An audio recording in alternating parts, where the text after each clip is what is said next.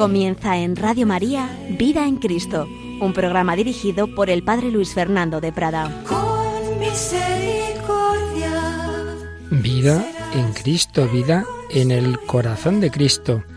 En este año 2018 se cumple el centenario del nacimiento de un sacerdote, obispo y cardenal que amó mucho al corazón de Cristo, el cardenal Marcelo González Martín. En este día de Santa Teresita, y si Dios quiere, dentro de 15 días, en el día de Santa Teresa, dos santas que tanto amaron, tanto amaron a Jesucristo, hablaremos de la enseñanza del magisterio de don Marcelo sobre el corazón de Cristo.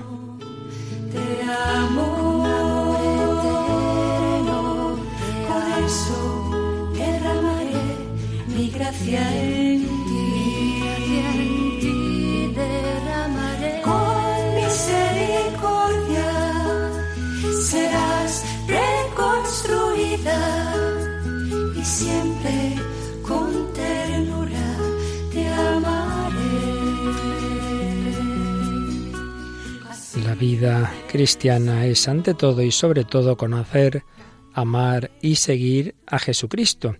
Pero una de las espiritualidades que más han ayudado y siguen haciéndolo en la historia de la Iglesia a ese amor de Jesucristo es verle desde su corazón.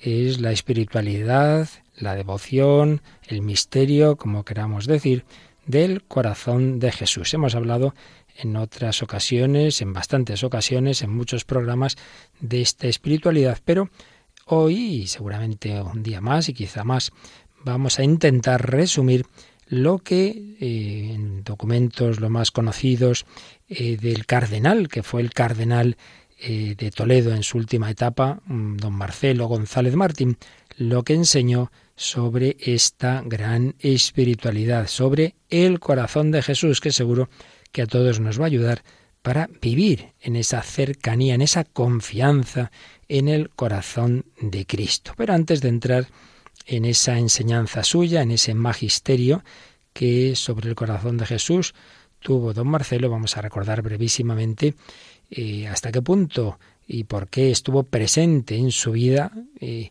de don Marcelo esa devoción, unos rasgos mínimos de su, de su biografía.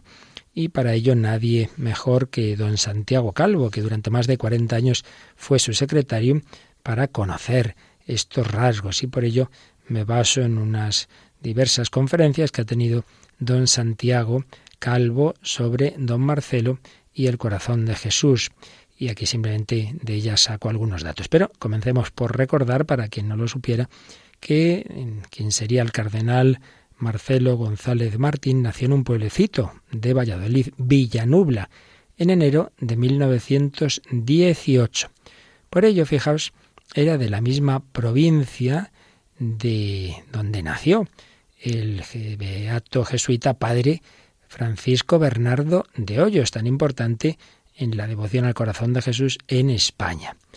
Don Marcelo realizó buena parte de sus estudios, aunque empezó en Valladolid, pero la parte principal fue en la universidad que la Compañía de Jesús dirigía en Comillas, Comillas, pueblo de Santander, donde la Compañía de Jesús tenía una gran universidad, luego se trasladó a Madrid y se sigue llamando Comillas, pero el nombre original viene de esa localidad cántabra y ahí es donde estudió lo principal de la teología don Marcelo. Y en 1941 fue ordenado sacerdote precisamente en el Santuario Nacional de la Gran Promesa del Corazón de Jesús en Valladolid. Se llama así porque ahí estaba, eso era, había una casa ahí de los jesuitas donde estudiaba Francisco Bernardo de Hoyos que tuvo esas diversas revelaciones del corazón de Jesús, cuando fue conociendo a través de un libro esa devoción, cómo se estaba extendiendo en Francia, en otros lugares, se le quejaba un poco al Señor, en España esto no es conocido, y el Señor le hizo esa gran promesa, reinaré en España y con más veneración que en otras partes, tú tranquilo, le venía a decir el Señor al, al, padre, todavía no era sacerdote, Bernardo Francisco de Hoyos, y de ahí el nombre del santuario de la Gran Promesa. Pues bien, en ese santuario tan, tan venerable, tan precioso, si no lo conocéis vale la pena ir allí a Valladolid, fue ordenado sacerdote don Marcelo. Y don Santiago Calvo, en una conferencia sobre el corazón de Jesús en don Marcelo, señala como, digamos, fuentes o raíces de la devoción que don Marcelo tuvo al corazón de Jesús, por un lado su amor a Santa Teresa de Jesús, que era tan amante de la humanidad de Cristo, también su formación con la compañía de Jesús, en comillas, como hemos dicho, pero especialmente, según el propio don Marcelo había manifestado en más de una ocasión, pues precisamente su, su, gran relación que tuvo, sobre todo en los primeros años de su vida de seminarista, de, de sacerdote también, con ese santuario de la gran promesa de Valladolid. Bien, ahí ejerció el ministerio sacerdotal en Valladolid, pues 20 años. Y 20 años después, por tanto, en 1961, fue consagrado obispo de Astorga. De esa etapa podemos recordar, y lo haremos más adelante en esta exposición, que se inauguró un monumento al corazón de Jesús en la Cabrera Leonesa dentro de esa diócesis de Astorga. Y don Marcelo escribió una preciosa carta pastoral que, como digo, ya comentaremos más adelante, pero aquí podemos recordar estas palabras que en ella escribía.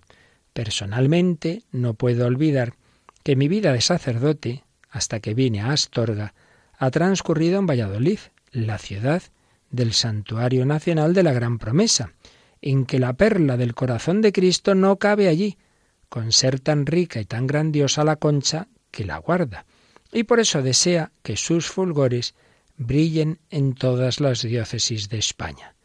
¿Cómo no he de querer, pues, que llegue esa luz hasta las tierras de mi diócesis de Astorga, en las cuales se ama y se sufre conforme a lo que pide el corazón de Cristo? Por tanto, en este párrafo de esa carta que escribía como obispo de Astorga, don Marcelo pues también hacía alusión a ese su amor, el corazón de Jesús, que se había curtido en ese santuario nacional de la Gran Promesa, pero que obviamente no tenía que quedarse en Valladolid, sino llegar a toda España, llegar a la diócesis en la que estaba en ese momento. Pero poco después, al año siguiente, en 1966, fue trasladado a Barcelona. Y no olvidemos en Barcelona hay otro gran templo del Sagrado Corazón de Jesús, el templo expiatorio del Tibidabo.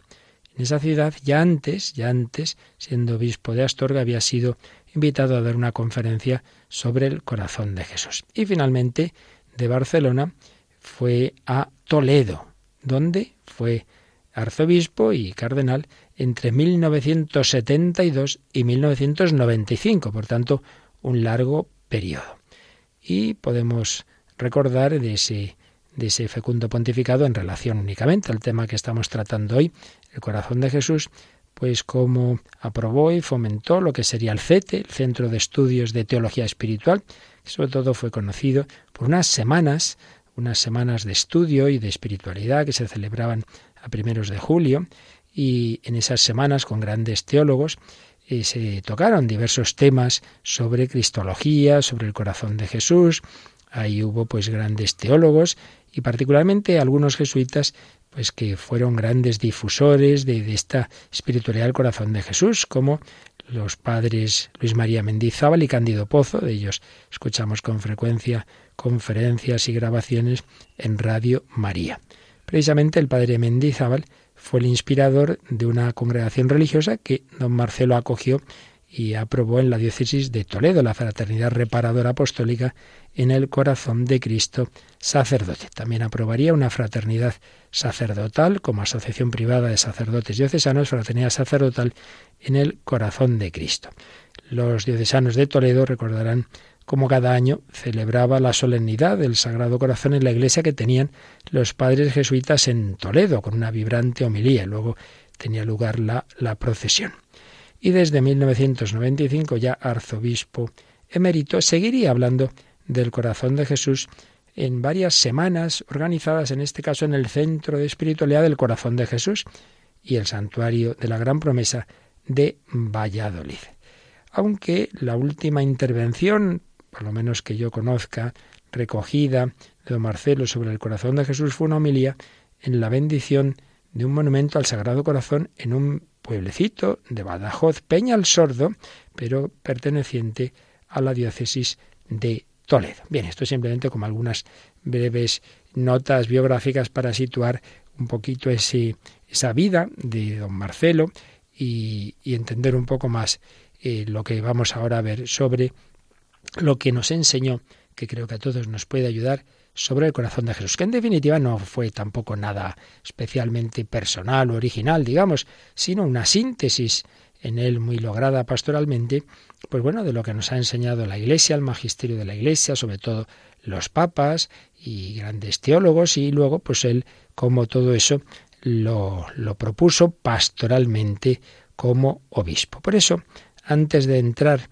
en lo que el mismo cardenal González Martín nos enseñó, nos vendrá bien hacer una, una exposición sintética de qué entendemos por espiritualidad del corazón de Jesús. Y para ello me voy a fijar en unas palabras que San Juan Pablo II escribió en 1986 en una carta que, que, escribió al entonces general de la Compañía de Jesús, el padre Peter Hans Kolbenbach, y que le entregó en Perelemonial, en un viaje del Papa a Francia, el 5 de octubre de 1986, una carta en la que, entre otras muchas cosas, decía que esta devoción, esta devoción al corazón de Jesús, responde más que nunca a las aspiraciones de nuestro tiempo. Y explicaba también que si el Señor quiso en su providencia que en los umbrales de los tiempos modernos, en el siglo XVII, partiese de Peré Lemonial un poderoso impulso en favor de la devoción al corazón de Cristo, con las características indicadas en las revelaciones recibidas por Santa Margarita María, sin embargo, los elementos esenciales de esta devoción pertenecen de manera permanente a la espiritualidad de la Iglesia a lo largo de su historia, porque ya desde el principio la Iglesia ha dirigido su mirada hacia el corazón de Cristo traspasado en la cruz, y los santos padres han visto en el corazón del Verbo encarnado el comienzo de toda la obra de nuestra salvación, fruto del amor del Redentor divino, del cual este corazón traspasado es un símbolo particularmente expresivo. Si analizamos un poquito estas palabras de San Juan Pablo II, podemos ver cómo el santo Papa polaco, siguiendo las huellas de sus predecesores en el pontificado, particularmente de la gran encíclica de Pío XII sobre el corazón de Jesús, Aurietis Aquas, mm, enseñaba básicamente tres cosas en este párrafo que hemos leído. Primero, lo esencial de esta espiritualidad o devoción en realidad pertenece a la espiritualidad de la Iglesia a lo largo de su historia pues se basa en el Evangelio y en la tradición. Nunca hay nada en la Iglesia radicalmente nuevo. De repente, a partir de no sé qué siglo, aparece una devoción que nunca ha existido. Eso sería muy extraño, porque nosotros siempre nos basamos en la revelación, en la revelación que llega a su culmen en Jesucristo y, por tanto, siempre apoyado en la Escritura y en la tradición. Pues bien, Ahí está ese corazón de Cristo latiendo en los evangelios, ese corazón de Jesús que dice, aprended de mí que soy manso y humilde de corazón, ese corazón de Cristo que se abre en la cruz. Pero segunda cosa que enseñaba Juan Pablo II es que siendo eso verdad, que esta espiritualidad es tan antigua como el Evangelio, también es verdad que adquirió unas características propias a partir de las revelaciones de Jesús a Santa Margarita María, que tienen lugar en torno a 1600 75. Tercera enseñanza, tercer punto de que podemos deducir de esas palabras de Juan Pablo II es que esta devoción, que es tan antigua como el Evangelio, lo esencial, sin embargo, tiene una fisonomía particular en los últimos siglos y así responde más que nunca a las necesidades del hombre contemporáneo. ¿Qué quiere esto decir? Esto un poquito lo explicamos hace ya tiempo en este mismo programa cuando hablamos de la espiritualidad de la misericordia. Hay que tener en cuenta que los últimos siglos de la historia de, Europa, de Occidente, pues lamentablemente podemos decir que son los siglos de, de la separación del hombre moderno de Dios, de un dejar cada vez a Dios más de lado, de la vida pública, de la vida familiar, de la vida personal, al final no creer en Él, negarle, pretender construir la vida sin Dios y aquí lleva eso a nuestra ruina, ruina personal, ruina familiar, ruina social. ¿Y cuál es la respuesta divina a ese hombre que se aleja de él y que así pues le pasa lo que al hijo pródigo, que acaba hecho una pena? Pues la respuesta es la espiritualidad de la misericordia, la misericordia de Dios. Esa misericordia tan presente en el Nuevo Testamento como vimos en su momento y en toda la historia de la Iglesia, pues se va a manifestar con especial fuerza en estos últimos siglos. y lo vemos en esa devoción al corazón de Jesús que parte de Pere Lemonial, esa revelación, esa Santa Margarita María, con la ayuda de su director espiritual, San Claudio de la Colombier, que tanto va a hablar de la confianza, la confianza en la misericordia.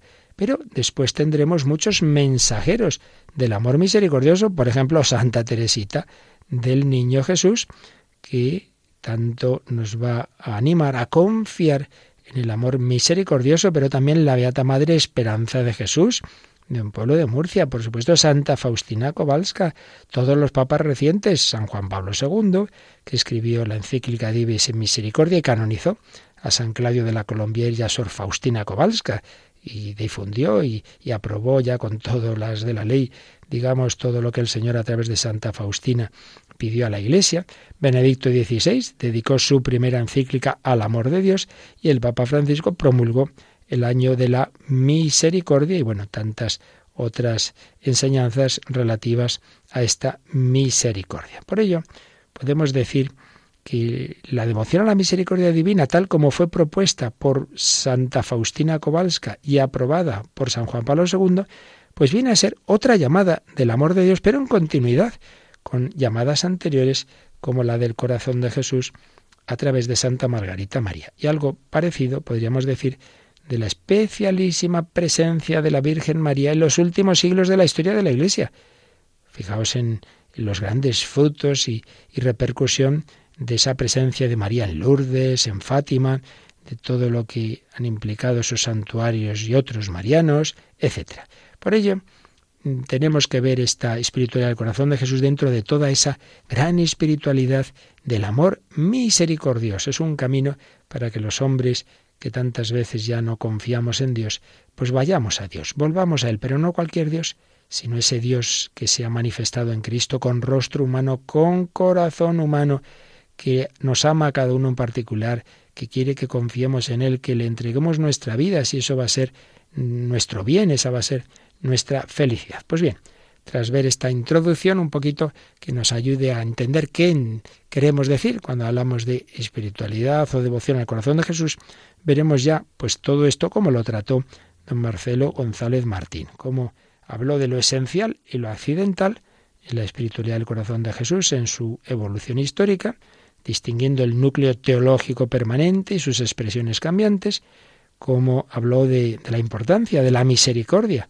del corazón de Cristo para el hombre contemporáneo, como habló también de las implicaciones sociales de toda esta devoción y de los beneficios pastorales de esta espiritualidad para nuestro tiempo. Pues enseguida lo hacemos, pero primero pues vamos también nosotros a invocar al corazón de Jesús, vamos a pedirle que nos ayude cada vez más a tener esa confianza en Él y a partir, a partir de Él, a partir siempre en nuestra vida de todo lo que Él nos enseña.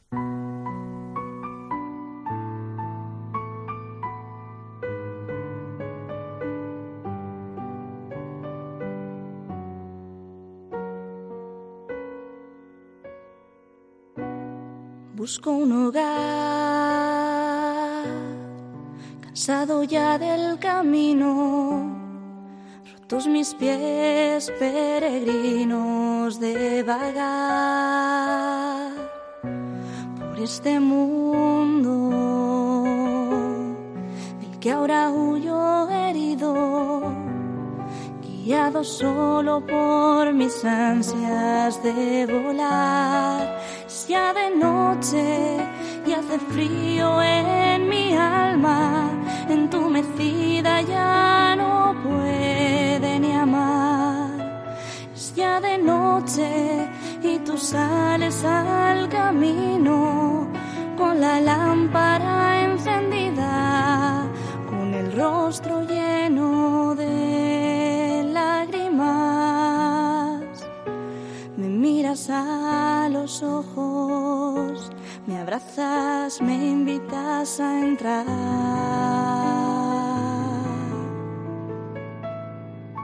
Corazón de Jesús, horno ardiente de caridad reconforta tú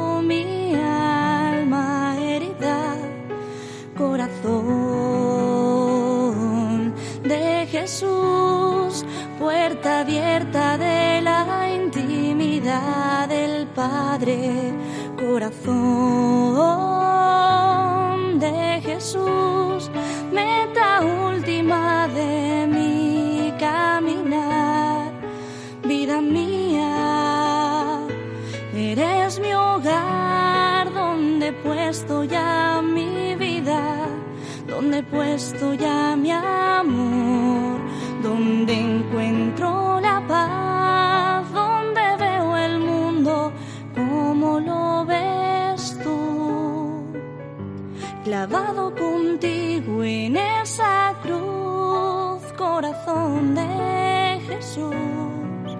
vida mía.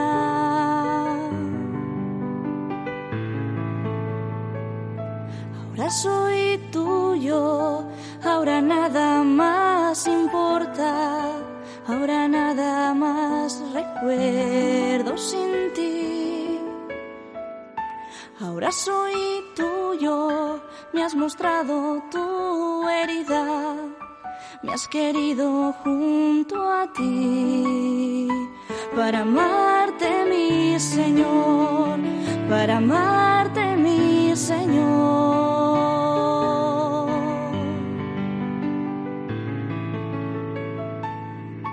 Corazón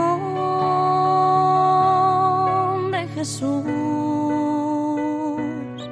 horno ardiente de caridad,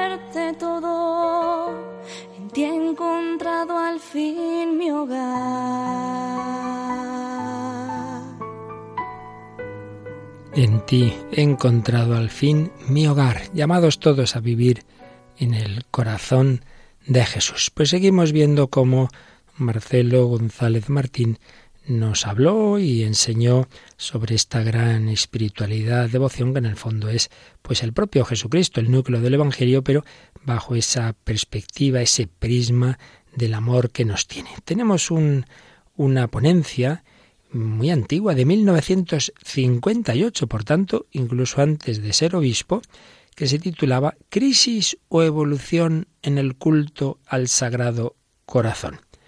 Y en esta ponencia, que era un poco posterior a la gran encíclica de Pío XII, Aurietis Aquas, don Marcelo señalaba cómo la devoción al Sagrado Corazón de Jesús no se ha visto nunca del todo libre de ciertas dificultades, nacidas o de la incomprensión o del odio o simplemente de la ignorancia.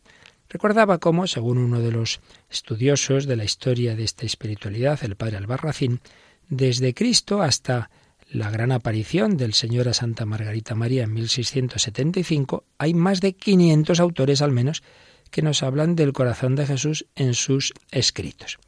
Y distinguía, siguiendo esa misma encíclica de Pío XII, distinguía a don Marcelo las siguientes cuatro etapas en esta espiritualidad. Primero, la etapa apostólica.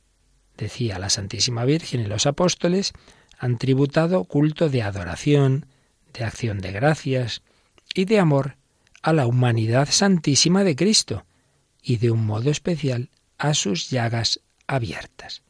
Podemos concluir, escribía, que los evangelistas nos descubren veladamente el corazón del Salvador. Por tanto, en esa primera etapa está ese corazón de Jesús ahí, digamos, de una manera velada, está evidentemente detrás de, de todo lo que hace el Señor, pero de una manera, digamos, más discreta. Segundo, época patrística, bueno, pues algo parecido. Los santos padres, esos grandes autores de la historia de la Iglesia, nos hablan del Señor, nos hablan de ese corazón de una manera discreta, latente, por eso decía don Marcelo que en esas dos primeras etapas la Iglesia vive silenciosamente este culto, todavía no explícito, pero sí con sus gérmenes iniciales. Y hacía una bella comparación. Es un silencio parecido al de la sangre en las venas. La sangre se mueve y ni lo advertimos siquiera, pero de ella vivimos. Una bella imagen. Tercera etapa. La Edad Media, y ya desde esa etapa, esa etapa llegaría hasta Santa Margarita María. Ahí ya abundan almas escogidas a las que Pío XII llamó portaestandartes de esta forma de devoción, que privadamente iba tomando cada vez más vigor, sobre todo en los institutos religiosos. La práctica y la enseñanza del culto al corazón de Jesús es en esta época, escribía don Marcelo, un hecho normal en cuya posesión el espíritu cristiano goza y vive. Por lo que podemos decir que la práctica y la enseñanza de este culto se acusan con más fuerza y pugnan por salir al exterior ya con su propio nombre. Es como el temblor de la sangre y de la vida que golpea nuestros pulsos gritándonos que existe. Esa imagen de la sangre, por tanto, seguía en esta segunda o en esta tercera etapa. Cuarta etapa. Desde Santa Margarita María y San Claudio de la Colombier, 1675 básicamente, hasta nuestros días. Ahí ya en esta última etapa, escribía Marcelo, la práctica y enseñanza de la devoción al corazón de Jesús adquieren un carácter solemne, público, definido, oficial, litúrgico, universal y constante. Ahora la Iglesia contempla que, es, que esa sangre de su vida se desborda al exterior, ya no está ahí oculta, se desborda.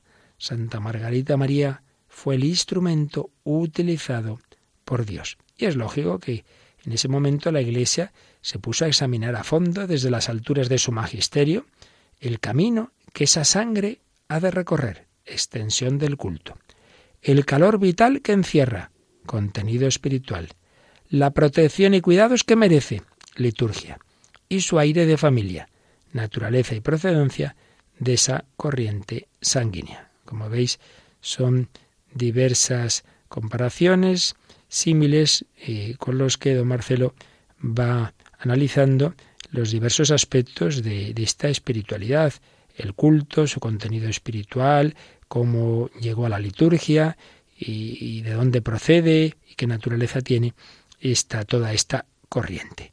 Y mm, resumía la actitud de la Iglesia respecto a este culto con palabras de Pío XII Laurietis Aquas, que decía así: Su admirable desarrollo se debe principalmente al hecho de hallarse en todo conforme con la índole de la religión cristiana, que es religión de amor. No puede decirse, por consiguiente, ni que este culto debe su origen a revelaciones privadas, ni que apareció de improviso en la Iglesia, sino que brotó espontáneamente de la fe viva y de la piedad ferviente de almas predilectas hacia la persona adorable del Redentor. Por tanto, no es que apareciera con las revelaciones de Santa Margarita María. Esas revelaciones eh, no añadieron nada nuevo a la doctrina católica, pero su importancia consiste en que, de modo extraordinario y singular, el Señor quiso atraer la consideración de los hombres a la contemplación y a la veneración del amor misericordiosísimo de Dios para con el género humano. De hecho, mediante una manifestación tan excepcional, Jesucristo expresamente y repetidas veces indicó su corazón como símbolo con que estimular a los hombres al conocimiento y a la estima de su amor y al mismo tiempo lo constituyó como señal y prenda de misericordia y de gracia para las necesidades de la Iglesia en los tiempos modernos. Bien, esto era el resumen que don Marcelo hacía de palabras de Pío XII. Pero ya él mismo decía algo parecido con otras palabras. Las apariciones a Santa Margarita hicieron reflexionar a la Iglesia sobre lo que ya existía y preguntarse si lo que ahora empezaba a existir tenía tan sólidos fundamentos que su relativa novedad no consistiera sino en ser un grito más potente del corazón de Jesús en relación con el anhelo siempre manifestado por él desde que se dejó ver de los hombres en los días del Evangelio. Y esto es lo que la Iglesia vio, comprobó y decidió. Pues sí, la Iglesia analizó a fondo toda esta devoción, analizó muy a fondo esas revelaciones y don Marcelo recordaba las muchísimas aprobaciones y recomendaciones pontificias a este culto en estos últimos siglos, desde Santa Margarita María hasta el Papa reinante cuando escribía esto, que era Pío XII. También recordaba diversas obras e iniciativas de estos siglos relacionados con la espiritualidad del corazón de Jesús, como el apostolado de la oración, las consagraciones de las familias, numerosas publicaciones, etc. Y concluía esta ponencia eh, preguntándose si podía hablarse de crisis. Y respondía en cuatro puntos. Primero, no se puede hablar de crisis desde el punto de vista del magisterio doctrinal y litúrgico de la Iglesia, claro que no. ¿Cómo hablarse de crisis si el magisterio había recomendado de una manera tan clara esta espiritualidad y la liturgia la había asumido entre sus fiestas? Segunda conclusión. Por el contrario, debe hablarse de una gradual evolución que ha llegado a su expresión más plenaria y lograda con la encíclica Aurietis Aquas, escribía en ese año 1958. Tercer punto que ha habido una crisis transitoria en determinados ambientes del pueblo cristiano en los últimos años. Luego esto veremos que sería todavía mayor en los años siguientes. Y cuarto, que en gran parte esta crisis se ha producido por desconocimiento de la verdadera naturaleza del culto y por la negligencia de quienes teníamos que cuidar la grey encomendada. Así pues, esta es la primera ponencia, como vemos, una visión de conjunto histórica sobre esta espiritualidad que hemos podido resumir un poquito de don Marcelo. Recapitulando en lo que hemos visto, podríamos agrupar esas cuatro etapas históricas en la espiritualidad del corazón de Jesús en dos. Básicamente es desde el Nuevo Testamento hasta Santa Margarita María y desde entonces hasta nuestros días. En la primera etapa podemos decir que el corazón de Jesús está latente. ¿Qué es el cristianismo? Pues el cristianismo es conocimiento, amor y seguimiento de Jesucristo. Amor a Jesucristo que nos ama con amor divino y humano y misericordioso. Pues bien, la espiritualidad del corazón de Jesús, tan antigua como el Evangelio, lo que hace es que nos da profundidad, da profundidad a esa relación con el Señor. Y esto lo expresaba preciosamente en 1987 el entonces cardenal Joseph Ratzinger, que escribió el prólogo al tercer volumen de las obras del cardenal González Martín que se fueron publicando en los últimos años de su vida y también después de su muerte. El tercer volumen precisamente recoge eh, intervenciones de don Marcelo sobre el corazón de Jesús, sobre la Eucaristía, sobre la Virgen y como digo, el prólogo lo escribía el cardenal Joseph Ratzinger. Y como siempre, en pocas líneas, pocas palabras, decía cosas profundísimas como estas. La devoción a Cristo Jesús el Hijo de Dios que se hizo carne y que por ello no puede prescindir de su humanidad, para no ser superficial, tiene que llevar a su corazón. En efecto, el corazón es lo decisivo en el hombre y lo que permite valorarlo plenamente. San Jerónimo, con gran claridad, expresaba esta idea rica para la antropología cristiana cuando escribió Se pregunta dónde está lo principal del alma, Platón dice que en el cerebro, Cristo muestra que está en el corazón. Esto escribía Cardenal Joseph Ratzinger, qué preciosidad. Fijaos la idea. Toda verdadera devoción, amor a Jesucristo, al Hijo de Dios que se hizo carne, no puede prescindir de la humanidad de Cristo. Pero hombre, la humanidad no solo es lo que vemos, hay que llegar a lo hondo, hay que llegar al corazón. El corazón es lo decisivo en el hombre. Por ello, el amor a Cristo, pues lo, lógico es que nos lleve a su interioridad, a su corazón.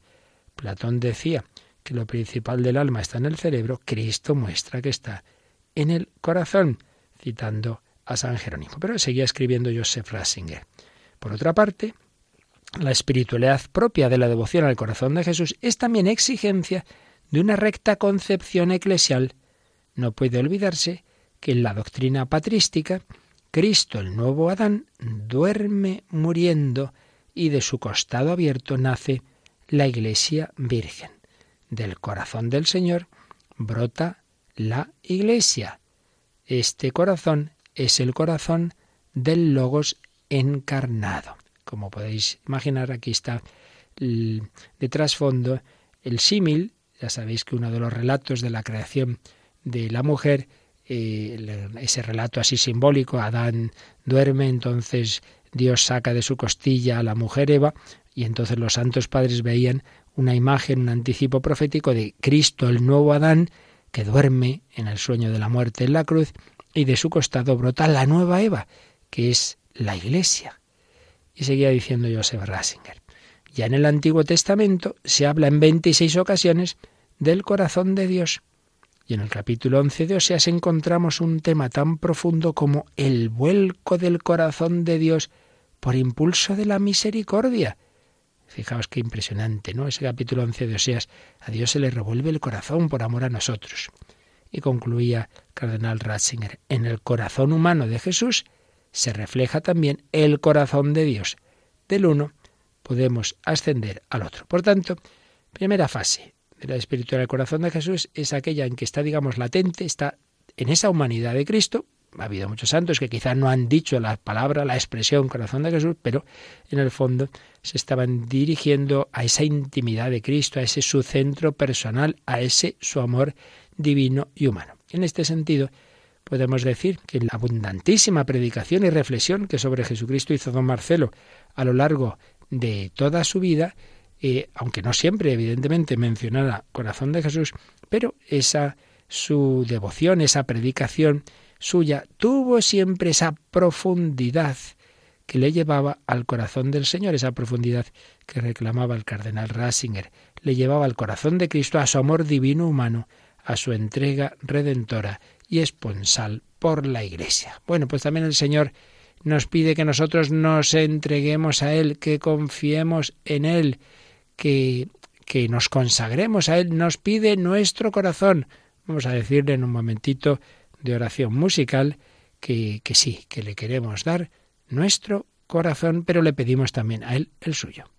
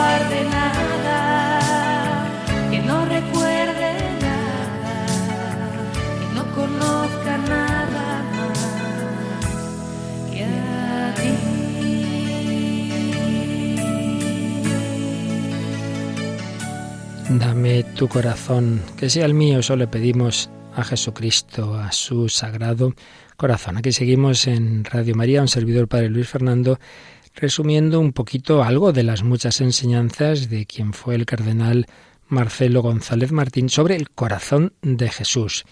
Hemos visto cómo recapitulaba la historia de esta espiritualidad en una primera gran etapa, que a su vez tenía dos, la apostólica y la patrística, pero una primera gran etapa hasta Santa Margarita María, en que el corazón de Jesús está latente, está implícito, es el centro de esa humanidad que se nos manifiesta a todos. Pero hay una segunda etapa desde esas revelaciones del corazón de Jesús a Santa Margarita María, y que es cuando ya especialmente el magisterio de la Iglesia todo eso lo estudia a fondo y lo recomienda. De esta etapa, Marcelo decía, por ejemplo, lo siguiente en 1982. Cuando Europa entera se desgarró y se dividió en dos, es el mismo buen pastor el que, usando una vez más sus métodos propios, los desproporcionados, los desproporcionados para que brille solo el poder divino, interviene recordando al mundo el amor de su corazón y revelando la devoción al corazón de Jesús por medio de una humilde religiosa. Eran épocas ya de muchas divisiones, ya se había producido el siglo anterior, por supuesto, la ruptura eh, protestante, eh, pero luego hubo otras herejías como el jansenismo, Europa con grandísimas divisiones, y entonces el Señor usa un método propio desproporcionado. ¿Qué quiere decir con esto? Bueno, pues que nadie diría que la solución a tan grandísimos males era la revelación una monjita contemplativa, salesa, su director espiritual, un jesuita que va a morir muy joven, con 41 años, si no recuerdo mal. Bueno, el Señor usa esos métodos siempre, escoge a los más pobres, humildes, sencillos, para algo que luego va a dar mucho fruto. En efecto, pues a partir de ahí, pues cómo se va a extender esa espiritualidad, esa devoción al corazón de Jesús, y todas esas prácticas y promesas que el Señor hizo se van a difundir tanto los primeros viernes de mes, la hora santa, el fomentar la exposición del Santísimo, etc. Es por ello una etapa en la que mm, se van a difundir diversas prácticas piadosas, por eso don Marcelo llama a esta etapa en, en una intervención de 2001 la devoción organizada. Escribía así, Santa Margarita y el padre La Colombier son un recuerdo constante para nosotros y un deseo de seguir el camino que ellos marcaron. Es cuando empieza la devoción al corazón de Jesús organizada, la devoción de los nueve primeros viernes, la devoción con fiesta litúrgica marcada y señalada por la Iglesia, es cuando por todas partes van surgiendo las cofradías y en ciudades grandes y pequeñas vimos a hombres y mujeres con aquella cinta roja que llevaban sobre su pecho, la cinta y la medalla, celebrando con todo fervor la fiesta del corazón de Jesús. Bueno, esto no, no es que lo escribiera, sino que precisamente fue su homilía en ese pueblecito Peñal Sordo eh, que mencionábamos al principio en el año 2001. Sí, pero seguro que más de uno puede estar pensando, bueno, sí, sí, todo eso estaba muy bien hace años, pero, pero ya en los tiempos modernos, después del concilio, bueno, no nos olvidemos que don Marcelo fue padre conciliar él y Karol Wojtyła, arzobispo de Cracovia, eh, estuvieron en todo, absolutamente todo el Concilio Vaticano II. Por eso cuando algunas personas luego decían, no, no, no, Marcelo o el Papa Juan Pablo II no son conciliares, bueno, ¿de qué están hablando? Ellos conocían desde dentro perfectamente el concilio y lo aplicaron en su vida. Por eso vamos ahora a fijarnos en lo que en otra ocasión escribió en 1967, en plena crisis postconciliar, cuando muchos pensaban y decían que ya esta devoción al corazón de Jesús había perdido su actualidad, esto ya era una cosa para el pasado, había que meterla en el baúl de los recuerdos. Era entonces don Marcelo, arzobispo de Barcelona, y afrontaba esta cuestión de si seguía teniendo valor esta devoción después del concilio, y empezaba por reconocer que ciertamente pueden darse expresiones sensibleras, realmente anticuadas, o inconsistentemente fundadas en la verdad católica. Pero añadía que eliminado cuanto de eso pudiera haber, Las devociones ayudan a la auténtica devoción o espíritu de entrega, siendo algo esencial al cristianismo el reconocimiento y la correspondencia al amor redentor de Dios a través del misterio de Cristo. Es decir, sí, claro, que en esta devoción, como en otras y como en tantas otras cosas en la vida, pues a veces hay formas concretas que son de una época y esa época pues pasa. Entonces no nos gustan determinadas expresiones sensibleras, determinadas canciones, imágenes. Bueno, bien, pero eso es lo accidental. Pero oiga, por, por esos aspectos que a veces no han sido todo lo felices que nos gustaría, no nos quedemos sin lo esencial. Entonces, don Marcelo recordaba las laudatorias expresiones de los papas sobre esta devoción. Iba resumiendo lo que habían dicho los sumos pontífices y escribía esto, que esta devoción y culto se endereza en último término al amor de caridad que por el corazón se simboliza. No sin razón la calificó el Papa León XIII de preciadísima forma de culto religioso.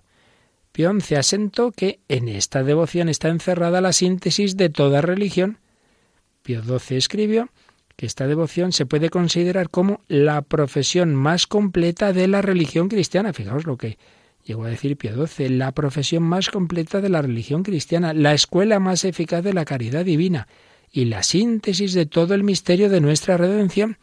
Y no menos sabiamente pronunció Juan XXIII que, para iluminar y excitar a la adoración de Jesucristo, nada mejor que meditarlo e invocarlo bajo la triple luz de su nombre, su corazón y su sangre. Juan 23 pues hablaba de estos tres aspectos de, Jesús, su nombre, el santo nombre de Jesús, su sagrado corazón y su preciosísima sangre, para amar más a Jesucristo.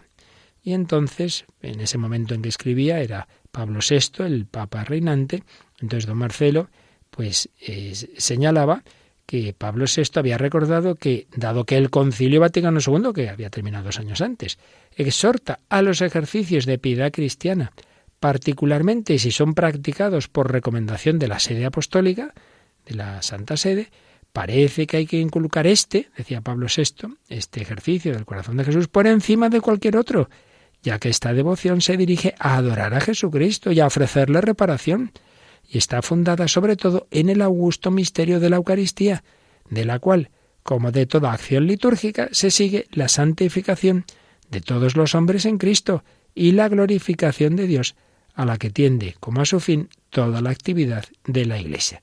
Eran palabras que don Marcelo citaba de una carta de Pablo VI titulada Investigables Divicias. Por todo ello, don Marcelo concluía en esos momentos de dudas tras el concilio, que la devoción al Sagrado Corazón de Jesús, lejos de haber perdido su razón de ser o su actualidad, ha venido a cobrar fuerza de necesidad en nuestro periodo posconciliar. Y es que es una devoción que además de ayudar a la propia perfección y a la comprensión del misterio de la Iglesia, aporta también remedio a los males sociales del momento, uniendo el amor de caridad a la lucha por la verdad y la justicia, así como a las tensiones tan de aquella época entre libertad y autoridad. Igualmente, añadía don Marcelo, con ese corazón de pastor que tanto sufría con los males eclesiales, que si hoy nos acongojan y apenan algunos peligros en materia de unidad interna de la Iglesia, aquel corazón que a pesar de haber amado tanto a los hombres, no recibe de ellos sino ingratitudes y menosprecios, alentará nuestra esperanza de conseguir lo que tan ardientemente deseó para sus discípulos, que todos sean uno. Finalmente, recojamos de esa intervención estas otras palabras. Decía que si hoy la materialización de la vida, la amplitud de la descristianización, que diríamos hoy, del indiferentismo y del ateísmo incluso dificultan y esterilizan nuestros esfuerzos apostólicos, también este corazón, que nunca perdió su íntima unión con el Padre y que se entregó en sacrificio por los mismos que le perseguían, nos señalará el único camino para su apostolado eficaz y el único refugio de consuelo ante el aparente fracaso, la oración y el sacrificio. Finalmente, si hoy tantos corazones de cristianos, escribía, se ven asaltados por los atractivos de la riqueza y del medro personal, de la comodidad y el placer, incluso ilícitos e inmorales, este corazón pobre y desnudo, de todo interés de provecho propio, hasta darse enteramente, nos enseñará a poner nuestro ideal en la gloria y el servicio del Padre, aunque sea para ello necesario sacrificar nuestros intereses y ventajas materiales, y a expresar con nuestra vida el misterio pascual, de suerte que no vivamos ya para nosotros mismos, dice San Pablo, sino para quien por nosotros murió y resucitó. Bien, pues vamos a quedarnos aquí, seguiremos si Dios quiere el próximo día, recogiendo enseñanzas de don Marcelo González Martín sobre el corazón de Jesús, esta espiritualidad, esta devoción que tanto nos ayuda a todos a centrar nuestra vida en donde debe estar centrada, en Jesucristo, en su amor, a consagrarnos por entero a Él. Así se lo pedimos al Señor, así se lo pedimos a este adorable corazón.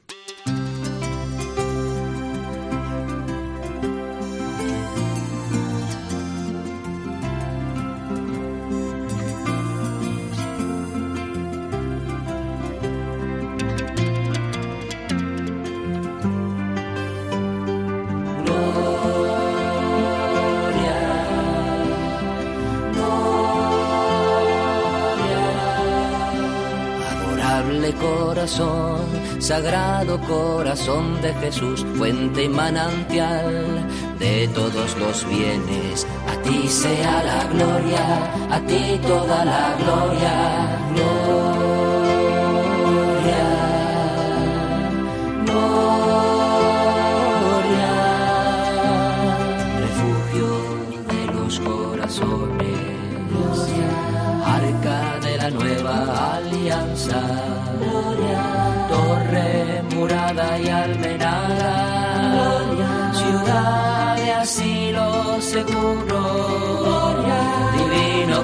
corazón de Jesús, adorable corazón, sagrado corazón de Jesús, fuente y manantial de todos los bienes. A ti sea la gloria, a ti toda la gloria. gloria.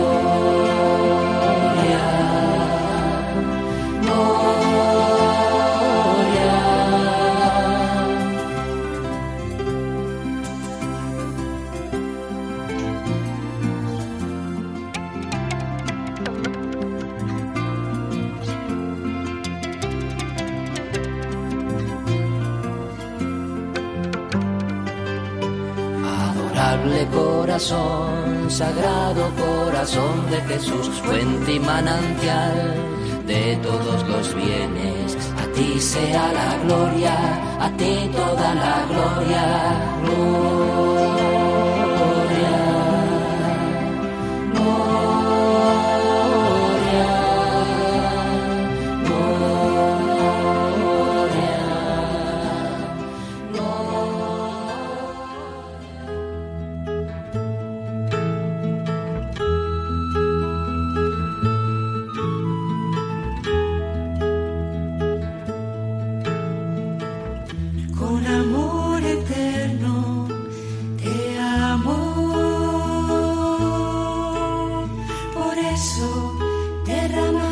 escuchado Vida en Cristo, un programa dirigido por el Padre Luis Fernando de Prada. Con misericordia serás